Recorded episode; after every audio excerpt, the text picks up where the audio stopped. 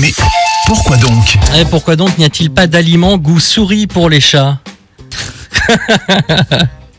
Bah, ça, ouais. c'est une vraie question. Ça, c'est une vraie question. une vraie problématique. Bah ouais, c'est vrai que les chats aiment les souris, on le sait bien. Pourtant, si vous jetez un petit coup d'œil au rayon des aliments pour animaux domestiques d'un supermarché par exemple, impossible hein, de trouver la moindre trace de euh, pâté en boîte goût souris. Pas plus de succès non plus niveau croquette.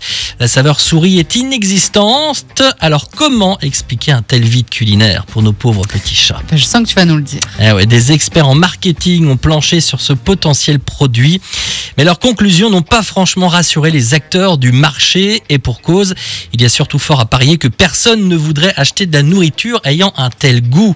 Jusqu'à preuve du contraire, ce sont bel et bien les maîtres humains et non les chats qui mettent la main au portefeuille. Une fois face au rayon croquettes, c'est donc à eux que revient le pouvoir de choisir le repas du matou avant de passer à la caisse. Un choix qui est influencé par ce qu'ils imaginent être bon pour leurs animaux et donc indirectement ce qu'ils pensent être bon pour Eux. eux-mêmes. Et qui parmi nous trouve les souris appétissantes Bah oui. Personne. Voilà. Ouais, bah pour vendre des saveurs de croquettes, il faut donc avant tout convaincre le propriétaire du chat.